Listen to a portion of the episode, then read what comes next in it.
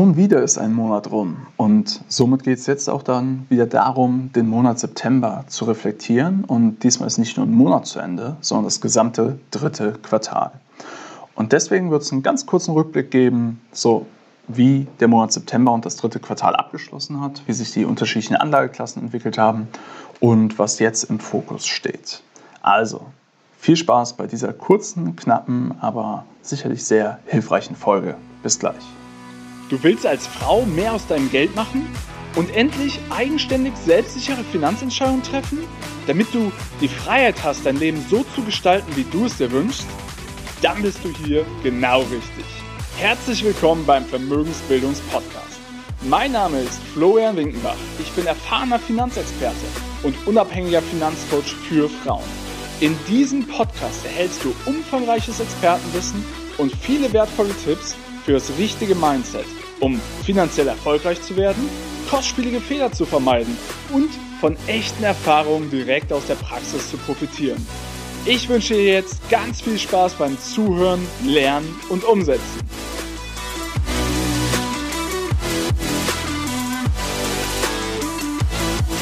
Also schauen wir uns doch zuerst mal an, wie sich die unterschiedlichen Anlageklassen entwickelt haben.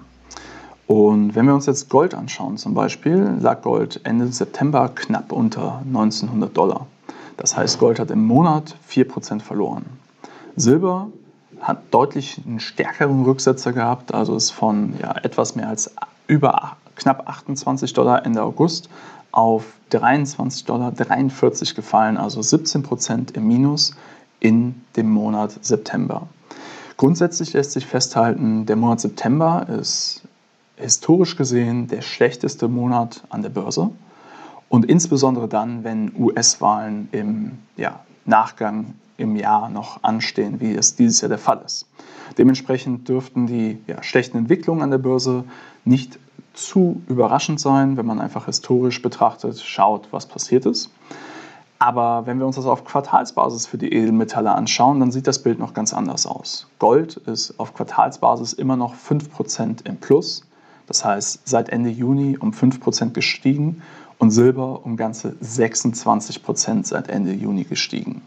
Das heißt, wir hatten einen wirklich sehr, sehr fulminanten Anstieg dieser Edelmetalle und jetzt gab es einen ja, stärkeren Rücksetzer, auch dadurch, dass der Dollar zwischenzeitlich nochmal stärker geworden ist und dadurch die Edelmetalle natürlich teurer werden für Investoren außerhalb des Dollarraums.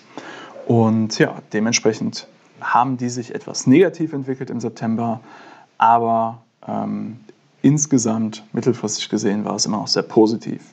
Schauen wir uns die Aktienmärkte an. Also der DAX ist auf Monatsbasis kaum verändert bei minus 1%, auf Quartalsbasis immer noch plus 4%.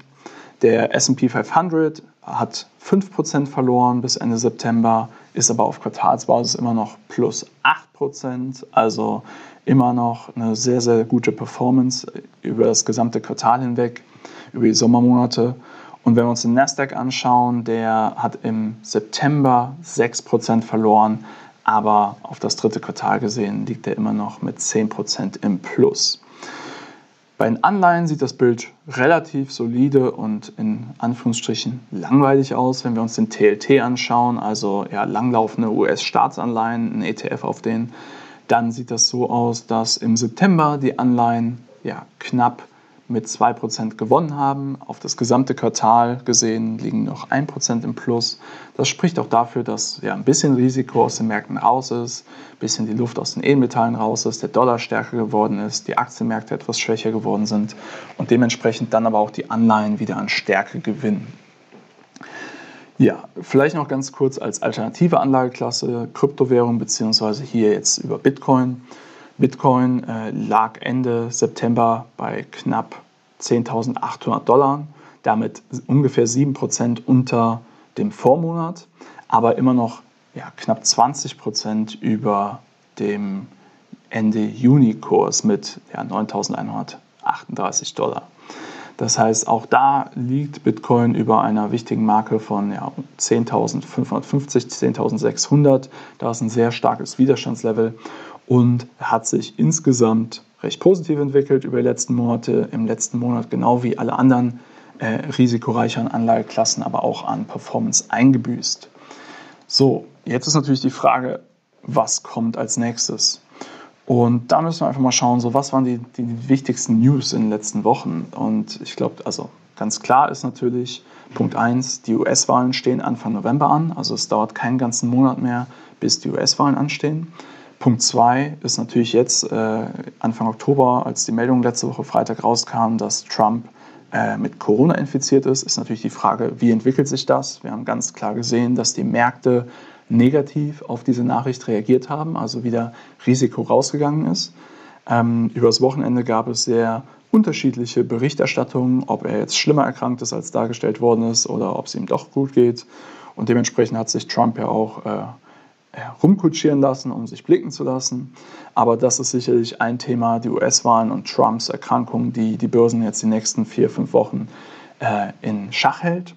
Ähm, beziehungsweise mit den US-Wahlen ist dann natürlich die ganz große Frage, was passiert nach dem Ausgang der Wahlen. Also wenn, so wie es derzeit laut den äh, Statistiken ausschaut, Trump verliert, ähm, aber alles per Briefwahl ablaufen sollte oder größtenteils, dann hat er ja schon angekündigt, dass er die Wahlen nicht anerkennen wird. Und das Schlimmste, was natürlich passieren kann, ist, dass ja, im Endeffekt die, ja, die Wahl nicht anerkannt wird, Trump in Rechtsstreit geht, äh, die Regierung, der Übergang der Regierung, der dann im Januar stattfinden soll, nicht vonstatten geht und damit die Märkte und die Wirtschaft einfach aufgrund der unklaren Situation im Weißen Haus negativ beeinflusst werden. Das ist natürlich ein ganz, ganz großes Thema. Das andere große Thema in den USA ist natürlich auch weitere Corona-Hilfen. Also das erste Paket wurde ja abgelehnt, weil die Demokraten zu viel fordern und die, die Republikaner mit der Summe nicht zufrieden waren. Letzte Woche haben die Demokraten jetzt ein neues Paket vorgelegt in der Höhe von 2,2 Billionen US-Dollar. Und ähm, ja, daraufhin hat die US-Regierung, also die Republikaner, haben gesagt, solange eine 2 davor steht, ist es definitiv zu hoch, was das Volumen angeht. Der Gegenvorschlag liegt bei 1,5 Billionen Dollar. Und jetzt natürlich die Frage, schaffen die beiden es, sich in der Mitte zu treffen, die beiden Parteien, oder geht dieses Geplänkel weiter bis zu den Wahlen und ähm, ja, kann es erst nach den Wahlen zur Einigung kommen? Umso schneller diese Corona-Hilfen natürlich kommen, desto besser für die Märkte, ähm, die dann natürlich wieder ja, positiven Antrieb erhalten würden. Aber derzeit ist das im Limbo und relativ unklar, wie das ausgeht. So, dann schauen wir mal auf die Eurozone. Also die EZB hat jetzt ähm, ja, Gedanken darüber geäußert, dass sie möglicherweise auch einen flexibleren Umgang mit dem Inflationsziel ähm, handhaben möchten. Also genauso wie in den USA, dass es halt darum geht, dass ähm, die Möglichkeit besteht, nach längeren Zeiten zu niedriger Inflation auch die Inflation über das Ziel von 2% mal hinausschießen zu lassen, um im Schnitt dann die 2%, 2 zu generieren und dann aber halt, wie gesagt, zwischenzeitlich auch einen höheren Preisdruck von über 2% zu tolerieren. Und ja, da ist die Frage, ähm, wie läuft das ab? Ganz wichtig, denke ich, das auf dem Schirm zu haben. Ja, ich habe eine Folge gemacht, wo ich genau auf dieses Thema, auf diesen Strategiewechsel der FED im Detail eingegangen bin. Wenn, wenn du die Folge noch nicht angehört hast, sollst du die auf jeden Fall anhören, weil das ist wirklich eine der wichtigsten Änderungen der letzten Wochen und Jahre, ehrlich gesagt. Und wenn die EZB jetzt laut darüber nachdenkt, dann ist das sicherlich auch nicht ähm, weniger wichtig, darüber informiert zu bleiben und das in Betracht zu ziehen.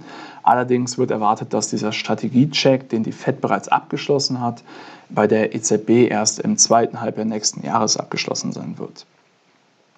Dann ist aber auch ganz wichtig, die EZB, es gibt jetzt Berichte über einen digitalen Euro, also dass die EZB sich jetzt ähm, darauf vorbereitet und dass es eine Arbeitsgruppe gibt und die hat einen detaillierten Bericht rausgebracht. Es ist jetzt noch keine Entscheidung gefällt, ob der digitale Euro tatsächlich bereitgestellt werden soll. Aber ähm, es wird ganz klar kommuniziert, dass daran gearbeitet wird. Und ganz ehrlich, meine Erwartungshaltung ist, dass der digitale Euro genauso wie der digitale Dollar früher oder später kommen wird und dass das aber eher ein Mittel sein wird für die Währungshüter und die Zentralbanken noch mehr Kontrolle auszuüben, um diese Transfermechanismen ähm, beeinflussen zu können und ähm, damit halt die geldpolitischen Maßnahmen schneller in, die, in den Wirtschaftskreislauf einfließen lassen zu können. Und dementsprechend, ja, halt die Augen danach offen. Das ist sicherlich ein wichtiges Thema. Auch Stichwort The Great Reset vom World Economic Forum, also vom Weltwirtschaftsforum. Ähm, dazu will ich definitiv nochmal eine Folge machen, weil das ist was, das sollte jeder auf dem Schirm haben und mal gehört haben und äh, sich damit beschäftigen. Gut. Ähm, was gibt es sonst noch? Ja, Inflation. Das große Thema natürlich. So, in welche Richtung geht es jetzt? In den USA ist die Inflation im August von 1,4 Prozent im Juli auf 1,6 Prozent gestiegen. Und es bestehen eigentlich keine Zweifel, dass ja, die Inflation kurz- bis mittelfristig weiter steigen wird, ähm, weil einfach die Fed eine ultra lockere Geldpolitik betreibt und natürlich auch bereit ist, durch diesen Strategiewechsel ähm, ja, ein Überschießen der Inflation vorübergehend zu tolerieren. In der Eurozone äh, zeigt sich derzeit ein anderes Bild. Also seit März liegt die Inflation unter 1%. Im August das erste Mal ähm, war die Inflation jetzt negativ mit minus 0,2% gegenüber dem Vorjahresmonat. Und das ist das erste Mal seit über vier Jahren, dass ja, es eine negative Inflationsrate in der Eurozone gab. Allerdings ist der Haupttreiber wirklich ähm, ja, viel günstigere Energiekosten, wohingegen Lebensmittel deutlich teurer geworden sind, also um knapp 2% zugelegt haben. Und in Deutschland ist dieses deflationäre Umfeld teilweise einfach durch die Mehrwertsteuersenkung der Bundesregierung gegeben. Ähm, und in Deutschland stagniert aber die Inflation im August bei um die 0%. So, das heißt, das Bild ist relativ unverändert. Es kann kurzfristig sicherlich zu deflationären Tendenzen kommen. Ähm, das habe ich jetzt in den verschiedenen Folgen zuvor bereits immer mal wieder erwähnt. Aber meiner Meinung nach, aber bitte bild dir deine eigene Meinung, das ist das Wichtigste. Diese Podcasts dienen nur dazu, dir ja, wichtige Informationen mit auf den Weg zu geben, Inspirationen und Anregungen, Denkanstöße mitzugeben. Meiner Meinung nach wird ähm, ja, die Inflation mittelfristig zunehmen. Ich kann mich natürlich täuschen. Es kann natürlich sein, dass wir in eine Deflationsspirale kommen. Ähm, das ist sicherlich was, was man einfach beobachten sollte und dementsprechend aber auf alles vorbereitet sein sollte. Ich hoffe, dieser Rückblick für den Monat September und das dritte Quartal hat dir gefallen. Wie gesagt, der Fokus jetzt liegt sicherlich auf den US-Wahlen, auf den Corona-Staatshilfen, äh, den Corona-Hilfen in den USA und ähm, ja, das wird die Märkte in den nächsten Wochen und Monaten auf Schach halten. Und dementsprechend wünsche ich dir ja, gute Entscheidungen und bis zur nächsten Folge. Alles Gute, dein Florian.